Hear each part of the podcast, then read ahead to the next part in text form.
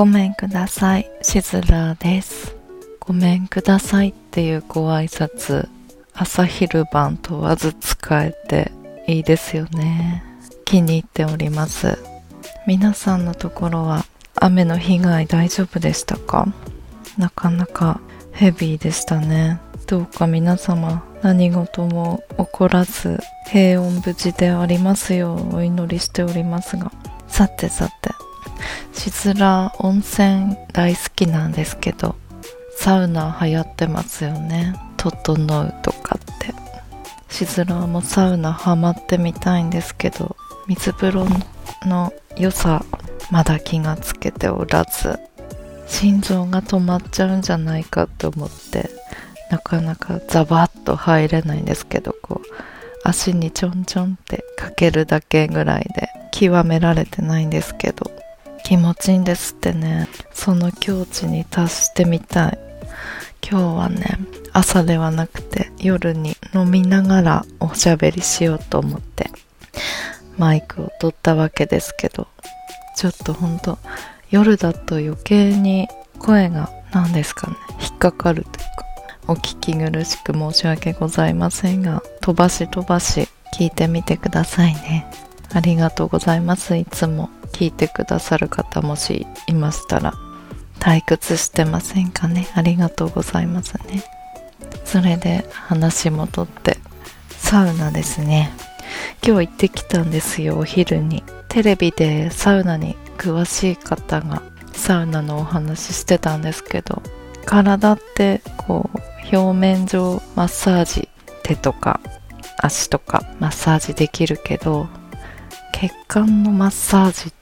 できないみたいですよね。そりゃそうなんですけど。サウナは血管のマッサージと言ってもいいっていう風にそのサウナ詳しい方が言っていて。へえと思って。人間ドックで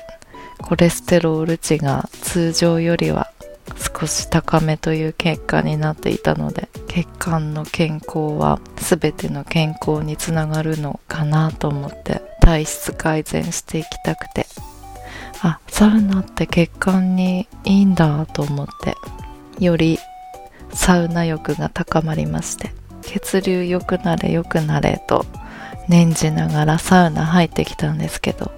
某温泉施設なんですけど地元密着型というか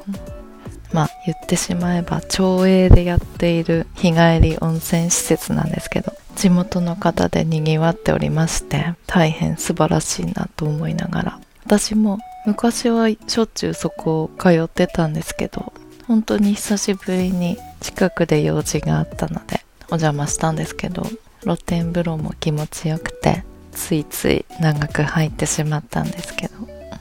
でお楽しみのサウナに突撃したらひな壇のように1段2段とありまして。そしたら入ったら地べたにも23人座ってらしたんですね。私は1段目のところに座っていたんですけど地べたに座っている方々話を聞く限り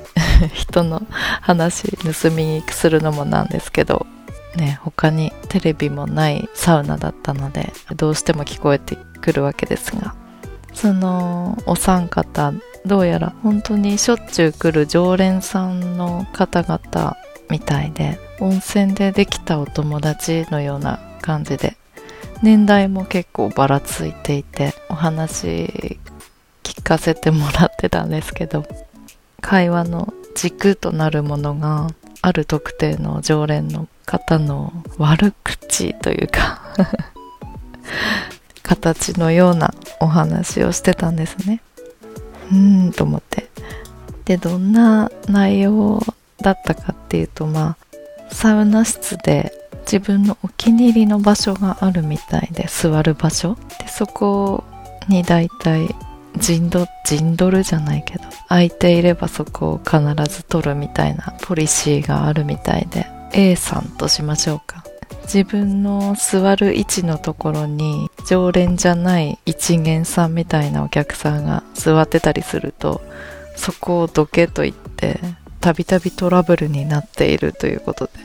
そういうトラブルを繰り返すのが A さんという方で手強い相手のようだったんですがで聞いてて思ったのが悪口って気持ちいいんですよね言ってると。分かりますそれは。誰しも経験あると思いますけど。それで連帯感が生まれるような感覚もあったりして止まらなくなってしまうものなんですけど悪口ってドーパミンが出てるらしいんですよね。悪口を言うっていうのは相手を自分より低くしたいっていうこき下ろしたいという願望というかあるらしいんですね。それで自分が上に立っているような感覚になるっていうことでドーパミンが出るみたいなんですけど。でそのドーパミンっていうのはとっても厄介で分泌量が少しだと物足りなくてどんどんどんどんその増やしていかないと刺激がにならなくなってくるらしいんですね。なので悪口っていうのは依存症の一種というかずっと悪口ばっか言ってる人って多分依存しちゃっているんだなっていう感じでとても危険なものですね。でドーパミンだけじゃなくてコルチゾールっていうストレス物質も一緒に出ているらしくてなので気持ちいいのとストレスが同時に出ている状態なので諸刃の刃というか万能ではないんですよね。両方容量に守って使わないと危険ですね。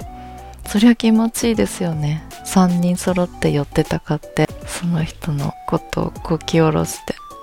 うんでも悪口というかまあ正論でもあったんですけど。ね常連さんだからってそこのけそこのけはできないし注意してやったら文句言われたわみたいな感じで言ってたんで。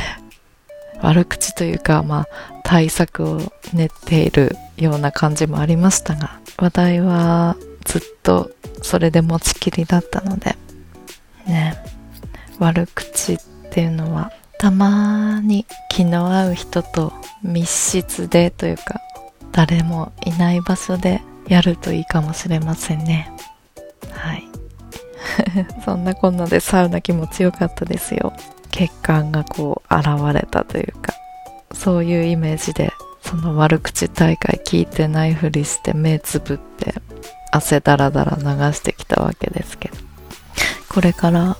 夏暑くなりますね。暑くなるとサウナはこれより全然暑いしって思って見たりするんですが 気持ちの問題ですよね。あんまり意味ないですね。服も着てるしサウナと夏はちょっと違いますよね。はあ。お酒が美味しい。そうその人の会話聞くのって面白いですよね。人間観察というか聞いてるうちにその人の口癖とか分かってきたりして。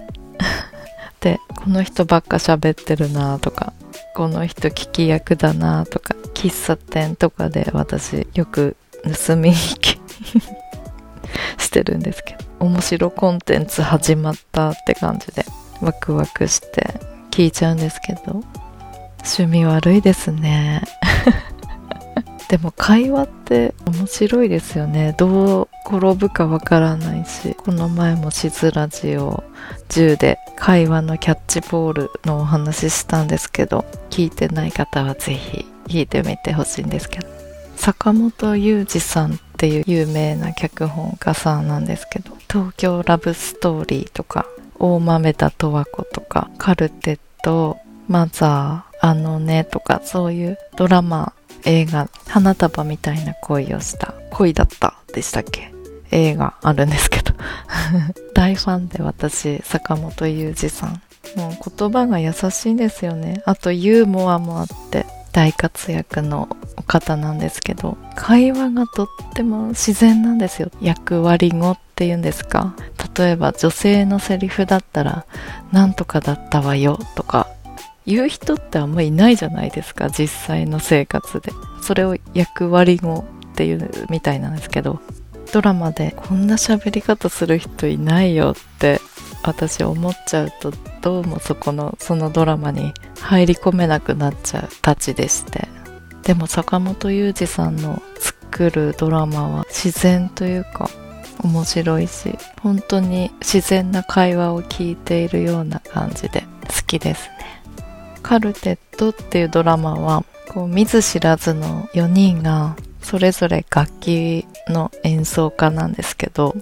バイオリンとかチェロとか長野の別荘に一つ屋根の下でルームシェアして暮らしていくっていう物語なんですけどその4人が4人ともずっと敬語を崩さないんですよ。同じ屋根の下で住んでいるのに。その距離感。最高ですよね。その距離感いいなって思って。松たか子さんとか出てるんで楽しいドラマなので皆さん何とかして見てみてくださいね。で人との距離感って自分に置き換えた時に知り合ってすぐに「えタメ口でいいよ」って言ってくれたりする人いるんですけどこう急に切り替えてそのなんだろうな距離感縮めて仲良くしてくれてるっていうのはすっごい嬉しくてわかるんですけど。でできるだけ対応したいんですけど敬語とタメ口の混ざったような感じになっちゃったりとかしちゃって。なんでですかね。仲良くなるイコールタメ口で何でも言えてこう茶化し合ってギャハハみたいなノリが最上級の仲の良さって思ってる人っていて。私の場合ちょっと違っててお互い距離は一定にありながら気を使い合ってお互い尊重し合って。なんだろうなこのニュアンス。あんたほんとバカだよねみたいなそういうノリとはまた違った。それを最上級という風に考える人もいるのは分かってて。何ですかね薄い膜の距離感があった方が私は好きなだけであってその膜も破っちゃおうぜヘイみたいな方と遭遇するとどうも怯えてしまう。性質ですね私は。だから無理やり敬語を外して仲良くなったね私たち。っていうのはうんまあ見せかけ 見せかけとか言っちゃって。見せかけは仲良く他には映るかもしれないけど内心私はドキドキしてるっていうか距離感の詰め方人とのずっと敬語でも仲いい人は仲いいですし坂本雄二さんの脚本のセリフはずっと最初から最後まで敬語同士だったりしててああなんかいいなーって思いますね。とにかく見てみてください。